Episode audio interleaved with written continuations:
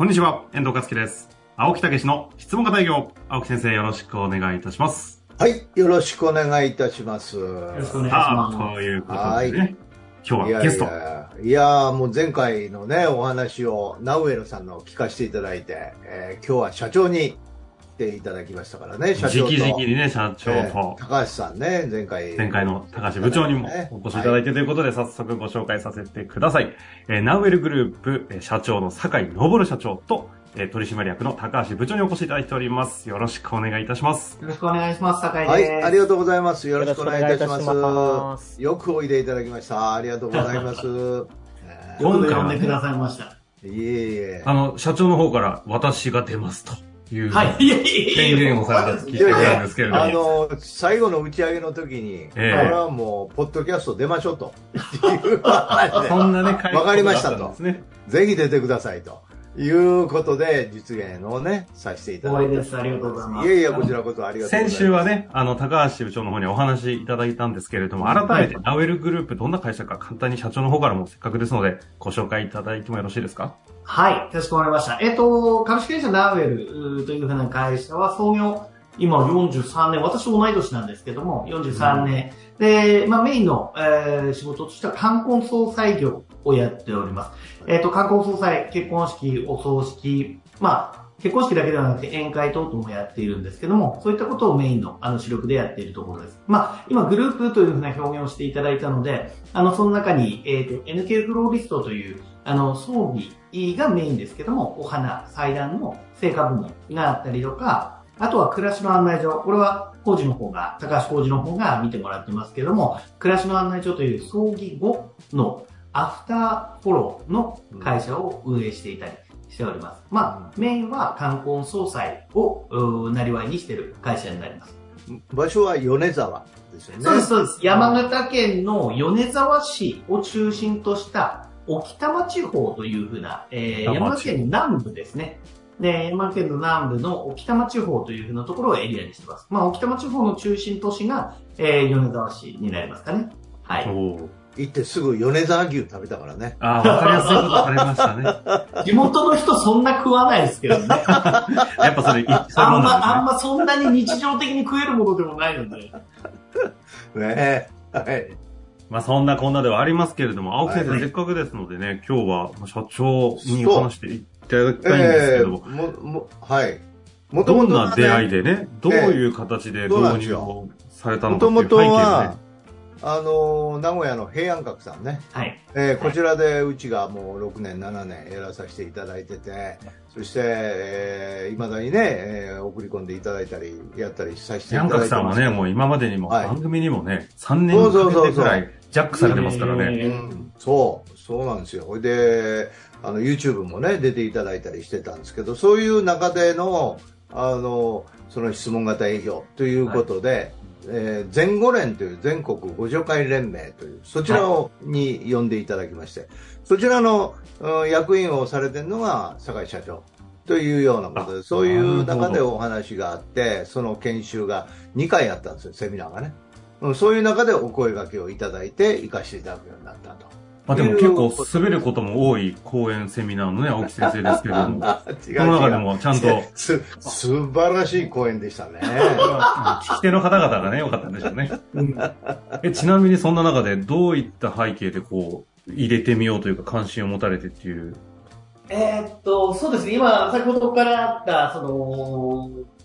えー、名古屋さん、名古屋観光総裁50回さん、まあ、平安さんですね、に、木田社長。と私、まあ、講演にしてると言ったら、あの、すごくおこがましいんですけども、私自身がちょっと経営の相談というか勉強をさせていただく、あの、良き先輩経営者でいらっしゃいまして、あの、すごい、本当に、あの、敬愛してるんですけども、で、その木田社長の方から質問型営業っていう話をちょくちょく聞いてたんで、それはもう何年ぐらい前ですかね、2、3年ぐらい前から、ん。あの、今回始めるより前から聞いてたんですけども、まあその頃、そこまで、あの、私自身も内容に触れてなかったんで、そこまでだったんですけども、あの、先ほど、青木さんがおっしゃられた、その、全国、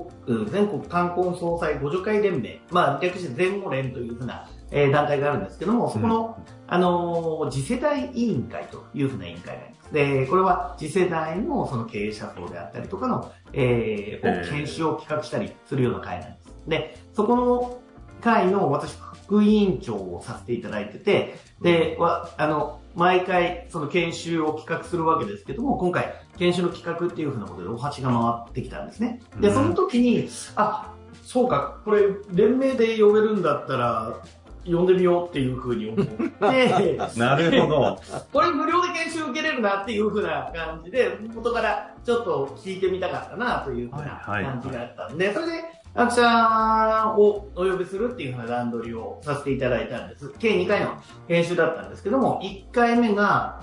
今年の2月くらいかな、うん、2月、はい、東京であって、ね、で、それ私その、なんだろう、企画メンバーとして、その会場にはいたわけですけども、ちょっと真剣にこう聞かせていただいて、その3時間くらいでしたかね、研修。で、結構長いですね。うん。はい。で、一切滑らなかった。え、そんな回あるんですね？そんな回もあるんです。違う違う。それで埋め尽くされてます。で、うちからもスタッフ2人行ったんですよ。で、まあ、スタッフに聞いてもすごく分かりやすかったっていうふうなのと、何が良かったかって本当に分かりやすいのと、明日から実践できるようなことを教えていただいた3時間だったんですね。まあ、私当然、その参加前に、あの、著書も読ませていただいて参加したので、理解もちょっと早かったのかもしれないですけども、で、それだけだったら多分、青木さんにお願いするっていうことはなかったと。思うん。です、うん、何が起きたかっていうと、自分自身にブレイクスルーが起きた部分があって、で、その頃、はい。そうなんです、そうなんです。どういうことですか？あの私、今、ちょっと別の授業で、沖玉図鑑というふうな求人のサイトをやってるんです。ここ詳しく話すと長くなっちゃうんで、ざーっと飛ばしちゃいますけども。あの、沖玉地方の経営者の方々とか会社をピックアップしているようなサイトですよね？そうです、そうです。で、それで、まあ、それの、まあ、トップ営業っていうふうなことで、月に1回か2回、あの、丸1日私のスケジュールがジャックされて、そこに、この企業さん訪問してきてくださいっていうふうなのが来るんです。他庁直々が営業の日なんですね。そうです、そうです。で、私、営業めちゃくちゃ、えーストレートに言うと嫌いなんですよ。あの、苦手。結構ね、酒井さん喋れるのにね。うん。嫌いな上に苦手なんですよ。へえ。で、だったもんで。しっくりきませんけど、そうなんですね。そうなんです、そうなんです。あの、だから、なんだろう。あの、嫌い苦手っていうのコミュニケーションスキルは、ある程度持ってるとは思うんです。ただ、物を売るっていう風な行為がすごい苦手なんですよ。なので、あのー、その当時、そのトップ営業の日、めちゃくちゃ憂鬱だったんです。前日から、前日からコロナかかんねえかなとか思ってたぐらいマジ そう。でもまあ、スケジュールやったんで行って、一生懸命こう、会って、すいません、あの、社長20分時間頂戴できますか？っていうふうな形で、一生懸命、あの、汗、冷や汗かきながら、説明して、こう、一生懸命どうやってクロージングするんだろうみたいな感じでやってたんです。まあ、いわば、あの、青木さんの研修でも、もうよく出てくるような状況の時事例ですね。説明型営業やね。はい。はい、で、それで、青木さんのそのセミナーを受けて、もう今後説明資料一切開かないようにしようと思って、その頃ね、あの、ちゃんとパワポも作ってあれしてたんですけども、そそれを手放して、え、実際やってみようと思って、その次の時、まあその日も多分5、6件ぐらい入ってたんでしょうね。で、5、6件、よし、話を聞くつもりでいこうっていうふうに思って、行って、まあ、ほとんどが経営者との後だったので、経営者に、こちらの会社さん、創業って何年になられるんですか？っていうふうな質問からスタートするようにしたんですよ。そしたら違うんですね。全然辛くないです。だいたい一社1時間ぐらいの後なんですけども、うん、私ほとんど聞きっぱなしですね。大体自分が話すのが1割ぐらい。もう9割方は、あのー、相手の経営者の話が聞けるっていう風なので、で、その話がめちゃくちゃ面白いんですよ。うん、経営者同士で話す。そうですよね。めちゃくちゃ面白い。なので、えー、で、最後に、あ、あの、最後の2、3分でもう次のアポ入るんで、時間ない、あ、ごめんなさい、今日営業できたんでしたって言って、チラシ置いてきて帰るっていう風な感じに切り替わって、まあ、それでも制約になってるところも結構あったもんで、うん、で、それを実体験として受けたときに、えっ、ー、と、それが2、3回続いてから、もう営業の前日が楽しくてしょうがなくなるんですよね。コロナにならないかと思ってたコロナにならない。コロナ、もうかかっちゃダメだと。明日営業がいいな。むしろ。いうふうな感じで。現金。だからそれで前日に、あ、このこの会社の経営者にどんな質問をしようかっていうふうに思うと、自然とやっぱり、今までホームページぐらい見てましたけども、ホームページ見て、今度ね、歴史見て、あ、この経営者、手の経営者の名前で検索したりとか、いろんな情報を入れて、あ、ここのポイント聞いていけば面白そうな話聞けるなっていうふうなので、行くようになってたんですよね。うん、やっぱり楽しいっていうふうなのって、めちゃくちゃ重要なんだなと思って。まあ、その頃、その頃かな。で、その頃、まあ、工事が、その暮らしの案内所っていう風なところの、まあ、業績がなかなか上げるのが大変でね、で、だったので、ここちょっと営業力向上してみようかという風なことで、うん、えー、その頃しかも、あん、暮らしの案内所のメンバー、なかなか訪問も、た、楽しそうじゃないって言ったらあれだけども、大変そうだったもんね。ファイルに何十枚も説明商品のパンフレット入れて、はい、時間なくて説明しきれませんみたいな話もよく聞いてたんで、じゃあやってみようかっていうふうに始めた感じです。ごめんなさい、私一つの質問に関して10分ぐらい話しちゃう癖があるので、もう半分ぐらい時間使っちゃいましたけども。あと質問もう一つぐらい正解10分、正解。はい。ちょうど10分なんで、ね、バッチリですね。えっ、ー、と、以上が、えっ、ー、と、質問はどういうふうな経緯で始めたかに対する答えになります。いやいやいや、はい、まあ、その自分が実感したっていうのがね、はい、だから名古屋の土田社長のそういうお話をね、はい、では聞いてたけど、まあ実際そういうきっかけがあって、一番はやっぱり自分やね。人は自分の思った通りしか動かないって言ってますけど。でも、質問型営業、社長、直々に導入を決められたプロセスの中で、この話は初めて聞きましたね。いや、本当本当ご自身が体感をされて、あれ？っていうところから落とし込むかっていう社内ね。はい、それは意外とないです、ね、意外とね。いや、でも問題意識がやっぱりある方って、そこだけでもそれだけのものを得てくんですねっていうのがちょっと感動しましたけど。で、そこから、じゃあ暮らしに入れてみてどうかという話ですけど、はい当時まだ2021年設立の会社ですと、営業が問題点というか、どこが問題かも特定しきれないみたいなのもあったんじゃないのかなと思ったりする中で、この質問型営業は結局入れて、で、結果出たじゃないですか。はい。ここの判断、いや、褒め、褒めて終わりたいわけではなく、よく、この質問型営業が立ち上がりに、こう、相乗効果があるっていうのはどう見たんですか？なんでしょうね、あの、まあ、土田社長から聞いてた部分もあるんですけども、やっぱり実体験としてあったのと、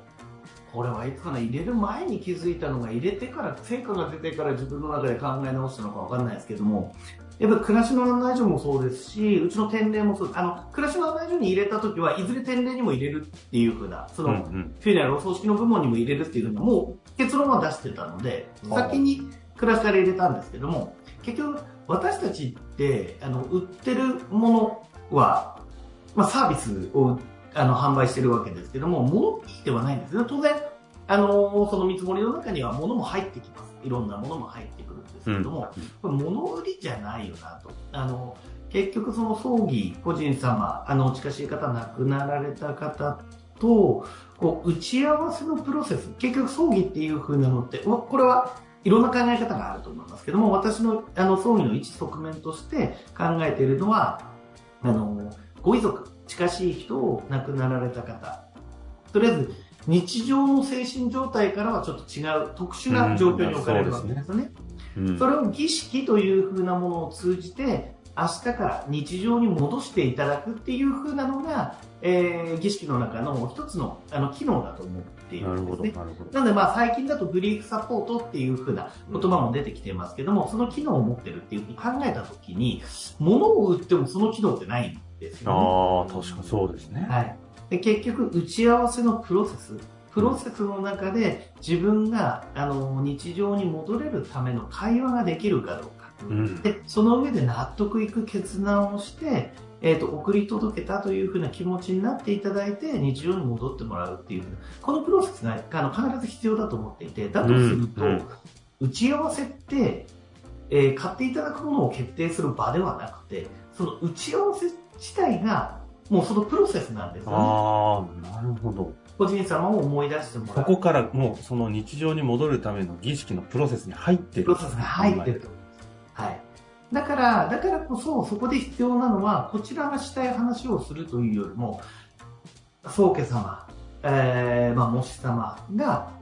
話したい、もしくは話すと楽になれるようなことを、あの、しっかりと会話していただくっていうふうなのが必要だろうと。これは葬儀式だけではなくて、アフターの部分もそうですよね。あの、暮らしの案内所でやっているところ。あの、実際葬葬儀、うちの葬儀どうでしたか？どうでしたか？っていうふうに今必ず聞いてるもんね、工事。はい、聞いてます。だからそう、で、だからそういうふうなところで、をちゃんと質問をしていくっていうふうなこと必要だな。なので、そういうふうに考えていったときに、この質問型営業っていうふうなのは、あの、営業という名前もついてますけども、これは営業という行為自体に価値を見出すものだなというふうにっていて、なるほど、えーそういうことですね。い。やー、いや青木先生が今質問型営業のこれが3つぐらいと入れろっていう話。共感を3つぐらい入れろと。いやいや、ほんでも、すごいですよね。はい。うん、それで実際入れてみて、はい。このはい。まあ、前回ね、竹下さん出ていただいて、まあ、そのまま前に女性方もこう盛り上がって、まあ、良くなってますよね。まあ、はい。私が言うのはあれですけど、はい。あの社長から見られて、しスタートから途中、はい。終わりってどんな感じだったんですか？えっ、と、そうですね。あの、スタートの段階で、やっぱり、えー、一般論で言うと、研修ってあんまりスタッフが歓迎するものではなかったりするわけそうですね言ってられました。はい。高橋部長嫌だったぐらいのことをおっしゃってました。だと思います。はい私は、私は嫌じゃなかったですよ、基本的にやっぱりね、変化する、学習するっていう風なのは、ある程度の苦痛を伴うことだとはうん思うんで、こう一般的には受け入れられない。だから1回目も、あまりみんなノリノリでやるぜっていう風な雰囲気ではなかった。うんあただ最終的にやっぱり8回の研修を経て、最後の、まあ、プレゼンテーションを見させていただいたときに、あ、3ヶ月でここまで変わるんだってーいうえ感じを受けました。ロープレー大会ね。そうですね。はい。でただ、あの、もっと重要なの3つポイントがあって、まず1つ目は、あの、暮らしのメンバー、全員に研修受けてもらったわけではなくて、4人で、3人は受けてないメンバー。で、4人も、やっぱり、成、成果が、若干が、若干なりと上がったというふうなのがまず1点目。で、2点目は、結局、その振り返りシート、私も全部見てるんですけども、はい。振り返りシートを見たときに、あ、これ、うちの葬儀というふうなサービスのクオリティが抜群に上がったなっていうふうに思ったんです。それはうん葬儀ではなくて、アフターをしっかりしたこと。今まで、あの、ほお褒めの言葉を頂戴するっていうのもありますし、ここがちょっとダメだったっていうふうなお言葉を頂戴することもあります。ただ、うんアフターのメンバーを、それ、アフターのメンバーがそれをしっかり聞いてくれて、で、しっかり対応することによって、最後は、あのー笑顔でお見送りいただきましたとか、最後は、あのー玄関まで、あの、お見送りいただきましたって、アフターの人たちが、そんな声がガンガン上がってきたんですよ。ー。いやいやいや、これはね、これははい。暮らしの案内所のトークスクリプトに途中から入れたんですけど、これはね、高橋部長の貢献ですよ。すごい。おーあ、あれ工事だったの？そうそうそう、これ入れましょう。一応私が提案させていただきました。いや、素晴らしい質問です。はい。あの、表情は皆さん見えないと思いますけど、若干ドヤ顔だったことは。いやいやいやい私ですよ、みたいな感じやけど。いや、なこれは、ですもんね。サービス提供して、うちのサービスどうでしたか？っていうふうに聞くのってやっぱりすごい質問。すごい質問。真正面から特に切り込んでいく質問ですから、これ。ええ。だけど、それを、やっぱり入り口を整えながら、こうね、質問できるという流れもあるんですけど、いや、これをね、みんなね、いや、本当にいいお声もたくさんあるんですけど、やっぱりポツポツクレームがあったものを、ひっくり返してくるっていうかね、ひっくり返すって言ったらおかしいですけど、あのよく分かっていただいて反対に感謝してもらえるっていう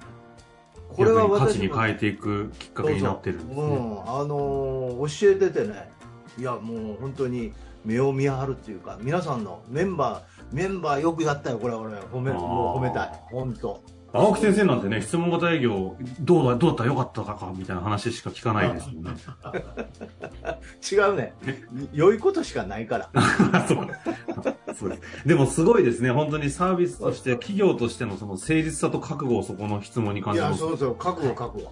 うん、でそれってやっぱりそれがフィードバック今そこの振り返りシートは返礼その装備の部門のあの長もあのしっかり見てるのであのすごくあのー、なんだろう暮らしの案内所のそのアフター業務にすごく感謝してるんですね。で感謝してる成果として何かっていうと今回その暮らしの案内所としてはその株式会社ナウエルの方の生産業務っていう風なのを委託してる部分もあるんです。我々から生産業務、店名の方で行くのも結構時間がなかったりするので、えっ、ー、と、暮らしの案内所アフターの方で生産業務を一件いくらでちょっと行ってきてくれっていうふうな、この省流もあるんですね。それが、あのー、今回、あのー、高橋浩二の方から、あの、その、武田というふうな、武田事業部長、天然の長にあるんですが、そこの生産業務を、生産を私たちは請け負ってるんじゃないと。私たちは装備のクオリティを上げるためにこれやってるので、今の生産業務の単価ではできません。というふうなので、値上げ交渉を。値上げ交渉をして、倍以上の値上げ交渉を勝ち取ってきました。で、それは、しかも、武田事業部長は、全然嫌な顔してなかったんでね。この、この業務やってくれるんだったら、あの、全然、あの、それをお支払いする価値がある。いうふうな形で、だからこの、この3つが、そうですね。まず成果売上として上がったっていうところもあるし、ね、その、やっぱりクオリティが上がったっていうこともあるし、それが内部とし、内部からしっかり認められたっていうふうにでもそこの勝利を別会社としてある意味の利害関係を持たせたことで、それが結果的にお互いの価値、品質向上を上げる方に転化したってことですよね。はい。だとワンストップのメリットに行きそうですが、いや、それをやり取りできる、そのナウエルさんのグループとしての関係もすごいですね。ああ、後日もいらしいよ。ありがとうございます。いや、それでまたね、引き続き今のそのヒューネラルのね、総裁部門も導入をしていただいたという、だからそこの暮らしの案内所の貢献を見ていただいて、今度はいよいよそっち側ね、ヒューネラルっていう。そうです。そっち側はどうですか、今？そうですね、今、あの、かなりいい形になってきています。で、何かというと、前まで、その、打ち合わせをさせていただいた方、そこから、えー、施工実際担当、作り上げるメンバーっていうふうなのがいるわけですけども、前まで、これは声として上がってるの、打ち合わせをさせていただいているメンバーが今質問型営業を受けてるんですが、前までは引き継ぎが結局、えー、業務の引き継ぎしかされてなかったんですね。この打ち合わせしてます。これ発注してください。これをこうしてくださいっていうふうな引き継ぎだったんですけども、最近の引き継ぎは、もう思いを引き継いでいや、やっぱりそこか。そうですよね。例えばこの間のあの事例であったのは、その個人様が、その楽器を演奏されていたというふうなお話をプランナーの者が聞いてきて、なので、えっ、ー、と、音楽奏をしたいっていうので、ディレクターの方に渡すところ、ね、あの話、はい、ディレクターの方で、それを、まあ、オーケストラの形で、もう、えー、オーケストラでお送りするっていうのは、それは、あの、仲間が全員、あの、その吹奏楽の仲間が入ってくれて、最後にやってくれた。これも、思いを引き継いだからできること。で、細かい事項の引き継ぎって忙しくなると1個抜けたり2個抜けたりはあるんです。ただこの小さいミスに関してはやっぱり一生懸命やるっていう風なのが一番カバーできる、え最大のところでその一生懸命やるっていう風なのどこにやるかって言ったらお伺いした思いにしっかり答えますという風なこういう風な返し方だと思う、ね、いやもうその話聞くと泣けますね、ねえ。すごいですよ。そういうことを企画してあげられるっていうのはね、はい、うん企画も聞いてるからこそですよねはい。それが聞けるようになってそういうふうな、えっ、ー、と、事例はこれからマイクにいとまがないほど出てくるとは思うので、ちょっと、これからかなり忙しい時期になっちゃうので、冬。なので、えー、なんとか、これ継続で、あの、しっかりと根付くようにしていきたいって思ってるところですね。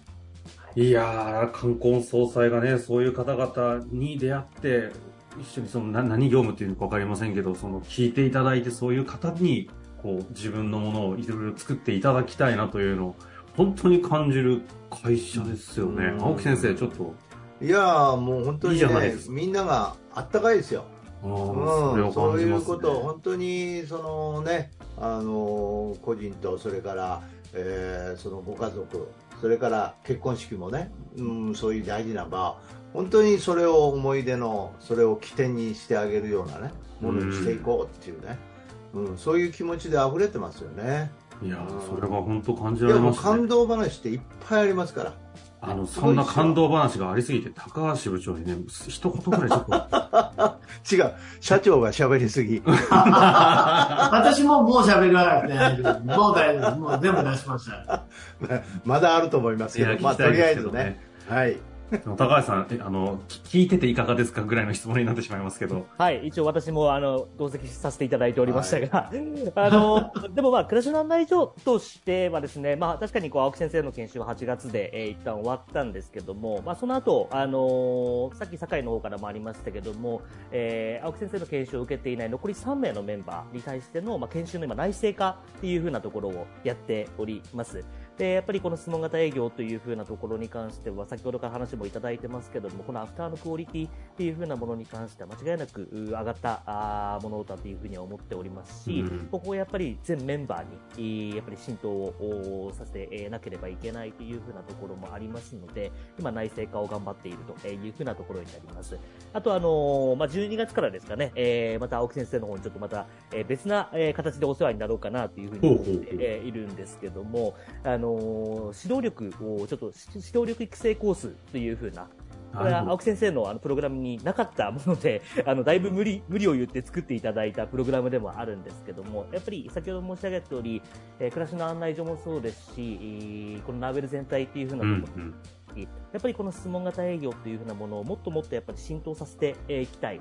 えー、というふうな思いもありまして、えー、私をはじめとする、まあ、3名が、えー、この指導力育成コースというふうなものを受けて、えー、まあ、自社もそうですし、まあ、もしいけるのであれば、えー、この地域、他社っていうふうな、えー、ところにも、この質問型営業というふうなものをもっともっと、えー、普及させていきたいなというふうなところは今考えております。はい、米沢で。